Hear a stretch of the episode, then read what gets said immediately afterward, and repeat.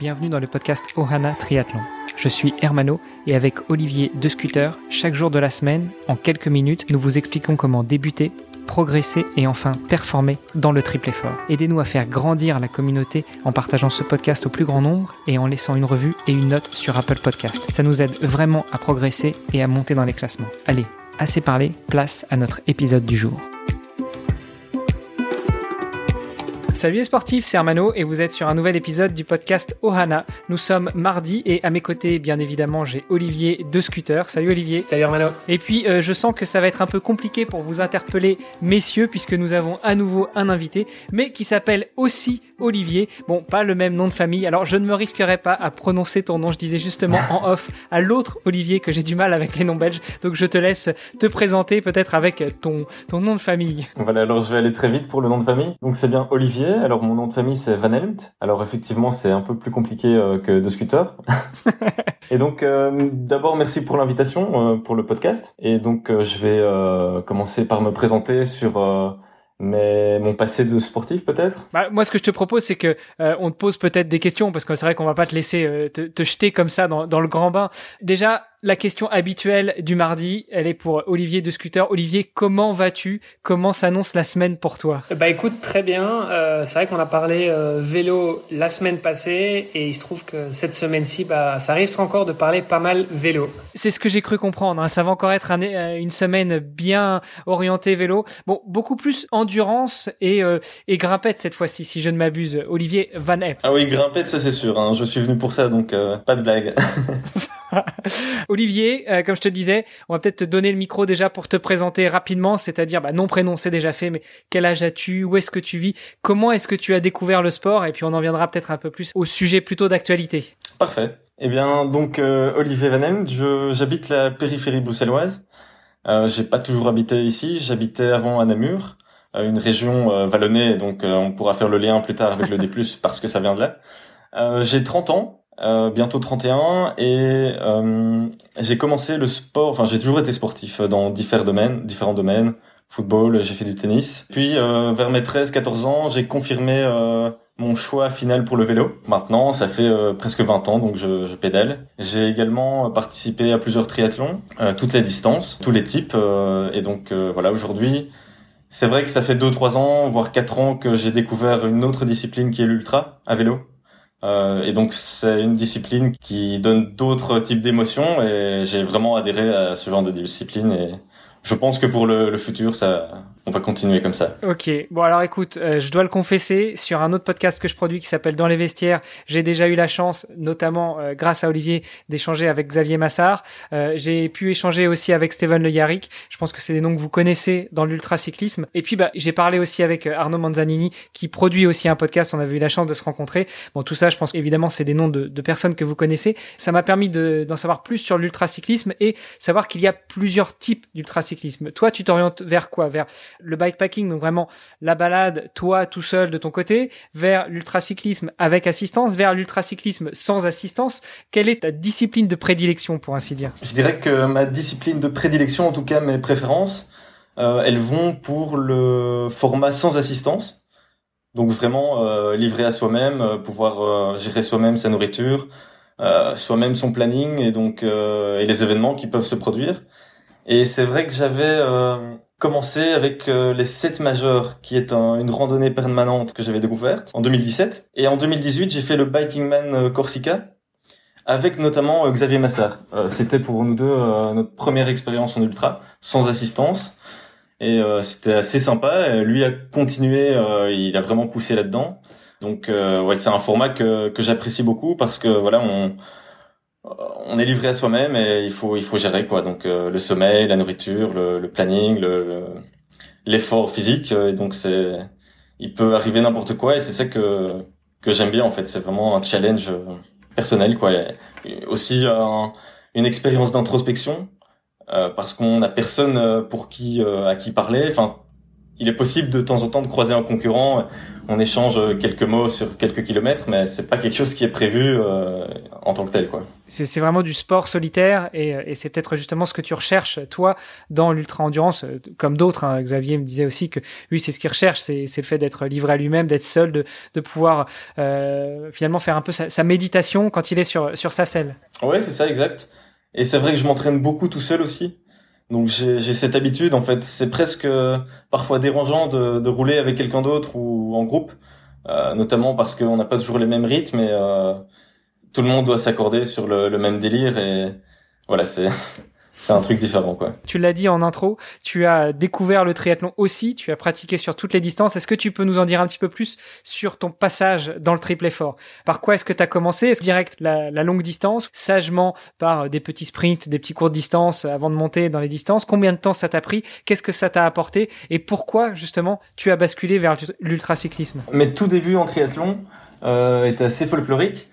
J'ai commencé avec le triathlon de l'Alpe d'Huez, mais le format court. C'était en juillet 2011. Bah, qui reste quand même, même en format court, un sacré, une sacrée épreuve. Ouais, mais ce que j'aimais bien, c'est qu'il n'y avait pas de descente en fait à vélo. Tu ne faisais que monter.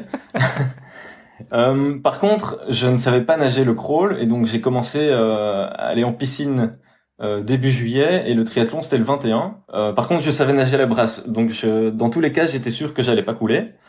C'était déjà une bonne chose. Ouais, tu sais, il y en a d'autres hein, qui viennent du vélo, qui ont fait la même. Hein, euh, notamment, je, je, pense à, à Jalabert, bon, ah qui était un peu déçu à sa première participation au championnat du monde à Hawaï, puisqu'il fait que le deuxième temps vélo, mais il sort quand même dernier de l'eau. ah oui, quand même, oui, c'est solide. Hein. Bon, il a un passé euh, qui explique cela, hein, mais donc... Euh... Ouais, donc ça c'était en juillet 2011 et en septembre 2011, euh, donc de la même année, j'ai fait Aix-en-Provence le demi. Euh, à l'époque c'était en septembre, je pense qu'ils l'ont muté en mois de mai maintenant. Et donc ça c'était un demi. Euh, très sympa, euh, d'ailleurs un peu vallonné aussi à l'époque. Il était plus vallonné à l'époque. Et puis euh, j'ai fait Salou en demi en Espagne.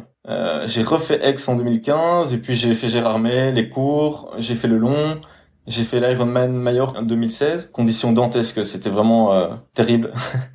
Mais donc voilà, j'ai quand même fort apprécié cette discipline et bon, je pense qu'un jour je vais y retourner. Hein, donc c'est pas une porte complètement fermée je pense qu'on peut être euh, à la fois sur l'ultra et à la fois sur le triathlon, comme euh, comme Oli, tu l'es un peu finalement. Oui, euh, un petit peu. bah, vous ne partagez pas que votre prénom, vous partagez aussi votre aisance dans l'eau, si j'ai bien compris. notre aisance sur le vélo et notre aisance dans l'eau, et c'est vrai qu'on a, je pense qu'on a pas mal de points communs. je, le taquine un petit peu parce qu'il il dit à foison qui sait pas nager, ce, dont je doute fortement, mais donc à chaque fois je le taquine un peu. Tu découvres le triathlon en 2011, donc euh, 2021 t'as 30 ans, donc 2011 si je fais bien le calcul t'avais 20 euh, ans. Qu'est-ce qui t'a fait aller euh, sur le triathlon commencer par euh, un court distance et puis après passer très rapidement sur un Alpha Ironman 73 pour les Français et puis après très rapidement aussi passer sur Ironman. Quel a été le déclic pour toi? Mais en fait, c'est un peu le le déclic qui qui a toujours été euh, mon état d'esprit et ma démarche dans dans, dans les challenges en fait. C'est que au plus c'était difficile, au plus ça montait, au plus c'était long, au plus euh, j'étais emballé en fait. Et donc euh, un petit sprint ou un petit quart ici en Belgique, ça m'intéressait pas.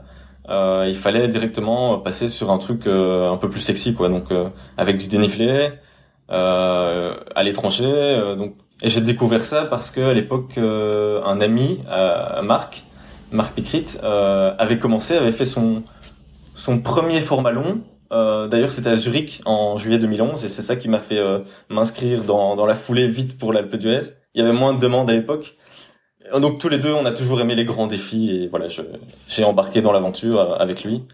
Et puis après, voilà, chacun a choisi ses triathlons en fonction de ses préférences. Moi, c'était le dénivelé. bah, alors attends, tu parles de dénivelé, tu parles de, de difficulté. Enfin, j'entends à travers ton discours d'épreuves mythiques, mais j'ai pas entendu le nom de Embrun. Embrun, oui, c'est vrai. Euh, Embrun euh, sur la to-do list. Hein, euh. On s'est donné rendez-vous il y a deux semaines, euh, justement, avec euh, un de nos, invités, euh, Édouard Boulanger, qui lui s'inscrit sur, enfin, s'inscrira sur l'Embrunman en 2022. Et donc du coup, on s'y est donné rendez-vous. Donc si ça te tente, euh, tu peux peut-être te, joindre à nous. Pourquoi pas euh, Je vais d'abord voir si j'ai bien tiqué toutes les autres euh, épreuves que j'aimerais bien faire, mais pourquoi pas, ouais. on peut regarder, je crois que l'embraman, on peut aussi le faire en relais. Tu fais le vélo, je fais la natation et la course à pied. Ça, te branche comme truc? Ça c'est intéressant. Ouais, on va négocier. bon, euh, je, je, crois qu'il y aura une, une, une team Ohana à Embrun. Euh, Olivier, qu'est-ce que t'en penses? Ah bah écoute, euh, ça marche. On, on, on l'aura, on l'aura un van. Ça va, nickel. Bon, revenir un petit peu dans, euh, dans, notre sujet du jour. Tu découvres le triathlon. Euh, toi, ce que tu recherchais, c'était un peu la difficulté, c'était challenge évidemment. C'est aussi pour ça que tu as commencé sur un coup de tête et puis que tu as tu as aimé. Donc tu nous as dit euh, l'Alpe d'Huez, Aix-en-Provence en 2011, 2012 tu fais euh, Salou et Aix-en-Provence et puis après tu nous as parlé directement de 2015. Donc qu'est-ce qui a fait qu'il y a eu ce, ce, jump de trois ans entre les deux? C'est une bonne question. Euh, je pense que j'avais rien de. C'est les études. Hein. Ah probablement, probablement. Non mais sérieusement, sérieusement, euh, parce que ça, ça a l'air de t'avoir marqué en tout cas. oui, oui parce que ça n'a pas été un long fleuve tranquille. non mais je, je, je, dis ça parce qu'on s'est rencontrés euh, sur euh, sur les bancs de, de l'INIF en fait. Et donc ouais, euh, c'était sûrement ça. Ouais. Le triathlon euh, et puis bah, après pourquoi du triathlon? Tu passes ou tu repasses à l'ultra distance. C'est vrai que on est on est venu sur ta découverte du triathlon, mais est-ce que tu pratiquais déjà l'ultra distance ou euh, en cyclisme ou est-ce que tu euh, tu as découvert ça après le triathlon? J'ai découvert ça après le triathlon par pur hasard. On a un groupe euh, Facebook de, de notre amical cycliste qui s'appelle la SMIP. Et un jour, en 2017, il y a un gars euh, qui poste sur le groupe euh, le, la randonnée des 7 majeurs, le raid des 7 majeurs. C'était moins connu à l'époque. Et donc, euh, je, je, je, vais voir sur le site, je vois 360 km, 12 mm de dénivelé positif. Là, directement dans ma tête, euh, c'est la folie. On, est 15, on danse. et donc moi, je, je réfléchis, je fais OK, bon, ben j'y vais en juillet. J'y vais en juillet. Euh, conditions horribles, orage, etc. Pas possible de le faire. J'y retourne en août avec un ami. Et puis euh, le bouche à oreille fait que finalement dans, dans l'entourage et puis Oli euh, qui, qui a aussi un pied à terre à Embrun. Oui, oui, bah, oui à, Saint-Apollinaire effectivement. Donc. Euh... Ouais, c'est ça. Et donc euh, finalement Oli, ça lui parlait aussi. On a d'ailleurs été les faire, enfin les essayer. ces fameux 7 majeurs, c'était en 2018, je pense, en juin 2018, pardon. Ouais, et de fil en aiguille, j'ai découvert différentes épreuves.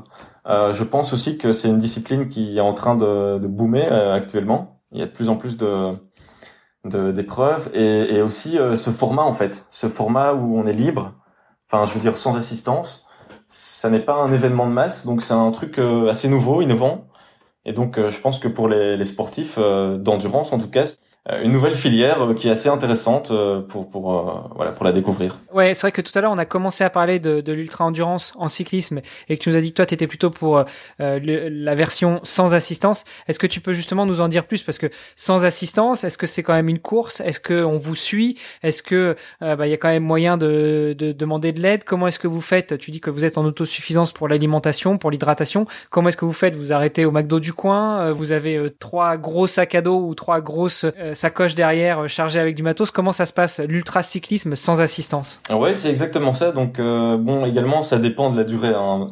Je veux dire que l'ultra commence. Enfin, il y a plusieurs définitions, mais je pense qu'à partir d'une douzaine d'heures, on peut commencer à dire que euh, tu fais une sortie ultra.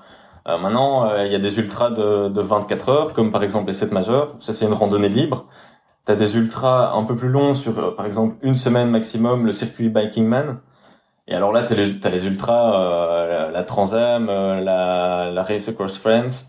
T'as de plus en plus de disciplines. Bon, dépendamment de la distance que tu vas parcourir, voilà, tu dois t'équiper en fonction, quoi. Donc, si c'est sur 24 heures, tu peux te permettre de prendre uniquement une ou deux sacoches pour mettre euh, les outils et la nourriture.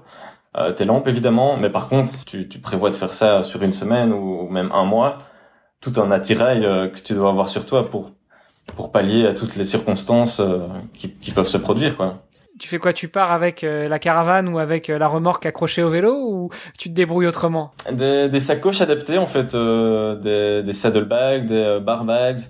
Il y, y, a, un peu tout franchement. maintenant, tu sais vraiment t'équiper de manière assez pro. Moi, quand j'ai fait le Banking Man en 2018, j'avais plein de petites sacoches partout, ça ressemblait pas à grand chose. Et aujourd'hui, par exemple, j'ai voilà, j'ai dans une armoire, j'ai tout mon matos d'ultra. Et aussi, euh, un point important, c'est les lampes. Hein. Il faut avoir des bonnes lampes qui, qui, éclairent bien, qui ont une bonne autonomie. Donc, euh, il faut s'équiper euh, de manière pointilleuse. Je pense que c'est un point de la préparation qui est un des plus importants. Bah, il y a la partie physique, la préparation physique, mais il y a aussi la préparation logistique. Et ça, sur un ultra, c'est hyper important. Quoi. Il faut rien laisser au hasard. Là, c'est sur la partie vraiment euh, logistique. Sur l'aspect euh, suivi du coureur, est-ce que c'est des courses? Tu l'as dit, enfin, les, 7 majeurs, c'est une randonnée libre. Donc, en, fait, t'es pas suivi. T'as pas d'organisation qui te donne un dossard ou qui te donne un tracé à suivre. En revanche, euh, tu as d'autres courses qui sont pour le coup véritablement des courses qui sont organisées. Les organisateurs te donnent la possibilité de te suivre, d'être suivi. Comment ça se passe à ce moment-là? Alors, c'est vrai que sur le circuit Biking Man, donc c'est deux filières différentes, comme tu l'expliques bien. Sur le Biking Man, euh, voilà, tout le monde euh, démarre en même temps, par exemple à 6 heures du matin le, samedi.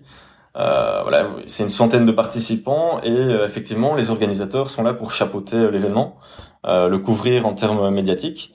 mais c'est toujours du, du self-support, donc chacun tire son plan pour aller chercher sa nourriture, se ravitailler. Chacun décide de quand il va dormir ou pas, mais il y a toujours cette organisation qui est là avec les voitures suiveuses euh, voiture balai, voiture euh, devant, il y a, y a, une moto, je pense. Bon, ça dépend aussi des les, organisations. Mais donc là, il y a quand même un suivi. C'est une course. Euh, je vais dire, c'est d'abord une course contre soi-même. Mais bon, il y a toujours ce petit euh, côté, tiens, si je m'arrête maintenant, peut-être que le gars derrière va revenir sur moi. Donc il y a quand même ce petit piment qui est là sur ce genre de, de, de circuit. Donc ça, c'est la première filière où il y a une organisation qui, qui est là pour suivre l'événement. Et alors la deuxième filière, c'est peut-être plus les randonnées libres, les brevets aussi, les brevets longue distance, qui existent déjà depuis bien plus longtemps en fait, mais on en parlait moins. Euh, et c'est vrai que ce deuxième format, beaucoup plus libre, c'est euh, simplement une trace euh, GPS que qu'on peut trouver sur euh, les sites des organisations. Donc par exemple 7 Major, il y a le mot marteau, il y a aussi la conquête des Ardennes que j'ai j'ai lancé il y a pas longtemps. Donc là, on télécharge simplement le GPX. Tu fais ta randonnée euh, quand tu veux, comme avec la manière dont dont tu as envie. Et ensuite, à la fin, une fois que tu as terminé, il suffit d'envoyer la trace pour euh, pouvoir avoir une homologation sur ton activité. Faire partie, voilà, des finishers euh, dans tel ou tel événement, quoi. Alors effectivement, tu, tu m'as fait une très belle transition. Euh, tu as parlé de, de la, conquête des Ardennes. On y reviendra dans un autre épisode, mais c'est effectivement une organisation, une, une, course que tu proposes. Donc euh, euh pour aujourd'hui, bah, on a fait un bon tour d'horizon de toi, Olivier Van Elp, et qui tu es, ce que tu fais dans la vie au niveau sportif. Je vous propose qu'on en reste là et puis qu'on se, qu'on se reparle demain, notamment pour parler de ton obsession absolu pour le D+. Et puis, euh, dans les épisodes suivants, on reviendra aussi sur cette organisation que tu proposes, à savoir la conquête des Ardennes. Ça va, c'est parfait. Merci. Ça marche. À demain. À demain. Vous avez apprécié cet épisode? Alors, taguez ohana underscore tri sur Instagram et si ce n'est pas déjà fait, laissez un commentaire sur Apple Podcast.